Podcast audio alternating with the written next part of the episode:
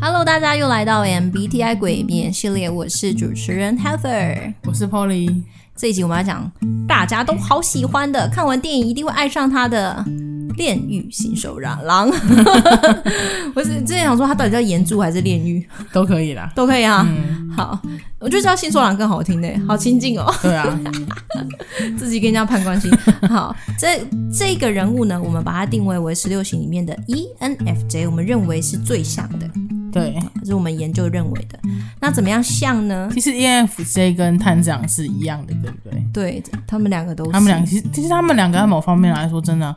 个性还是说，哎，处理事情的方式都蛮像的。所以我觉得当新受郎说我可以当你爸爸，哎，是当爸爸还是当大哥？当你大哥的时候，嗯，是会让你就觉得觉得说是有个紧密的联系。对，那这个应该是人格特质上的一种联系，因嗯，为他们都很就像相探长很常给人家很温暖的感觉，感觉嗯就是岩柱也是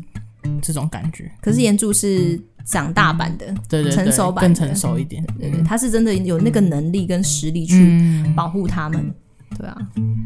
那信说郎的部分，我觉得他在这个人格特质里面有一个很明显的是，他愿意提拔后辈，对，因为在这个残酷的世界里面，他根本就是大家是肉弱强食嘛，嗯就连柱之间或是在他们这个猎鬼队的体制里面，大家也是要自求多福啦。就是嗯你如果实力不够，你可能被杀，我也没办法帮你。真的，对，可是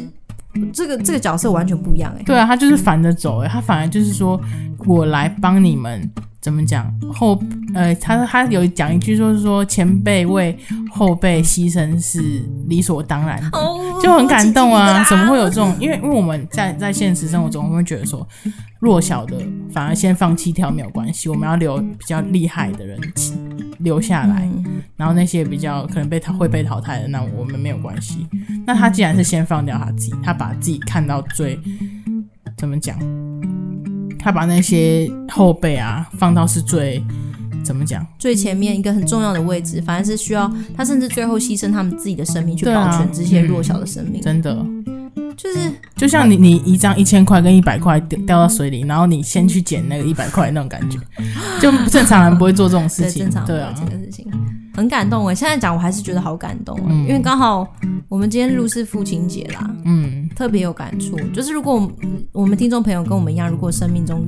呃很幸运的话，或者很幸福的话，你有遇到像贵人一样的长辈，是然后他无条件的去爱你、包容你，或者是提醒你，或是智慧的建议你，那个、那个、那个传承跟那种上面对下面的那种保护，对啊，跟甚至祝福是有一点不求回报这样子。是对，那是真的很感动的。嗯，想到就觉得， 难怪他们会哭，他们才认识一个车上，他们在哎车上认对识，对，真就不知的，道几小时而已，他们我就们已也经我们也哭了，观众也哭 了。我们也不过看了一个小时、两个小时也哭了， 而且是真的就爱上。因为我那天去看的时候，我的朋友是从来没有入坑过，也从来没有看过这啊部电影的，不认识或是这样懂，子嗯对对，他只是说哦好看吗？然后他就是相信我说好看这件事，然后我们就去看，嗯啊哭得稀里哗啦。对，我觉得他真的触动人心深处吧，嗯，就是。如果现实很残酷，我还愿意去给予吗？我我觉得 E ENFJ 虽然他们有这样的倾向，可是其实也是很也不容易。对啊，因为其实电影里面就有讲到他爸爸是怎么对他的嘛。嗯在他当上猪的那一天，他去跟他爸爸报告这件事，然后他爸爸也不屑一顾这样，嗯但是他仍然继续坚持他的信念往前走。我觉得这一定是这个人格怎么讲，一定有一定最的。好呃一个很美好的发展会怎么对样，？但是他前面一定会有经历过很多，就是也是很惊的时候艰辛的时候对对对，我们看到的是他一个美好成长的最终结出来的果子。嗯，可是这过程可能也有放弃或是走歪的时候，对对对只，是他漫画不会，动画、啊、反正快快赶快讲一讲对，啊，讲重点精彩的，不会去特别描绘那些。所以我觉得这一集的话，会蛮想要去鼓励我们，如果在收听的 E ENFJ 的朋友们，呃，喜欢或是喜欢《鬼灭》的，这个也是可以帮助到大家。就说可能我们看到的是一个生命的淬炼，就是他的成熟度跟他生命的旅程去淬炼出来的这些精华。即使他的前辈没有很爱他，没有很祝福他，可是他可以有这样的爱跟这样的呃结出来的果子，是说我可以去爱下面的人。对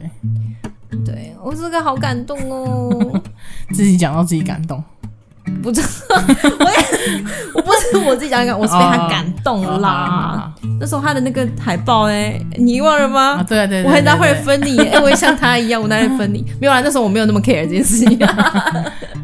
对对对，就是真的很很感人，所以我觉得这也是为什么那个时候，呃，那个下弦嘛，那只鬼叫什么，你说下旋三、上旋三还是下旋一？就是跟跟跟那个个岩柱大。上旋三，嗯，嗯，他不是一直在诱惑他吗？说哦，你不叫是他来想要当变鬼嗯强吗？对，你要，然后他不为所动、欸。哎、我觉得如果是一个真心想变强的人，然后想要进步的人，一定会想要嗯，接受他的就提议，是如果或是会动不择摇。手段这样子，对对，如果有这个新的人，可是我真的说，我一直想不透为什么他不会被动摇，或是稍微有一点点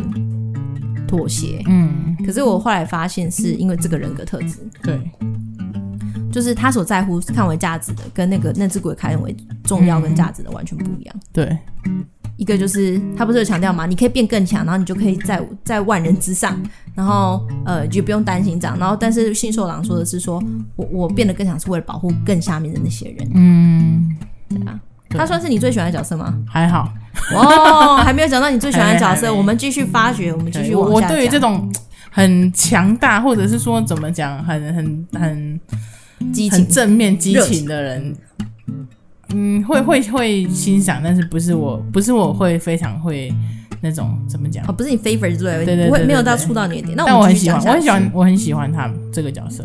我们继续讲下去，就会发觉 Polly 到底喜欢什么。哈哈好哈。本集呢就介绍到这边，喜欢的《鬼灭之刃》MBTI 系列的朋友们，欢迎继续追踪我们，然后收听我们接下来还会有更多集哦。那这一集就到这里，拜拜。拜拜。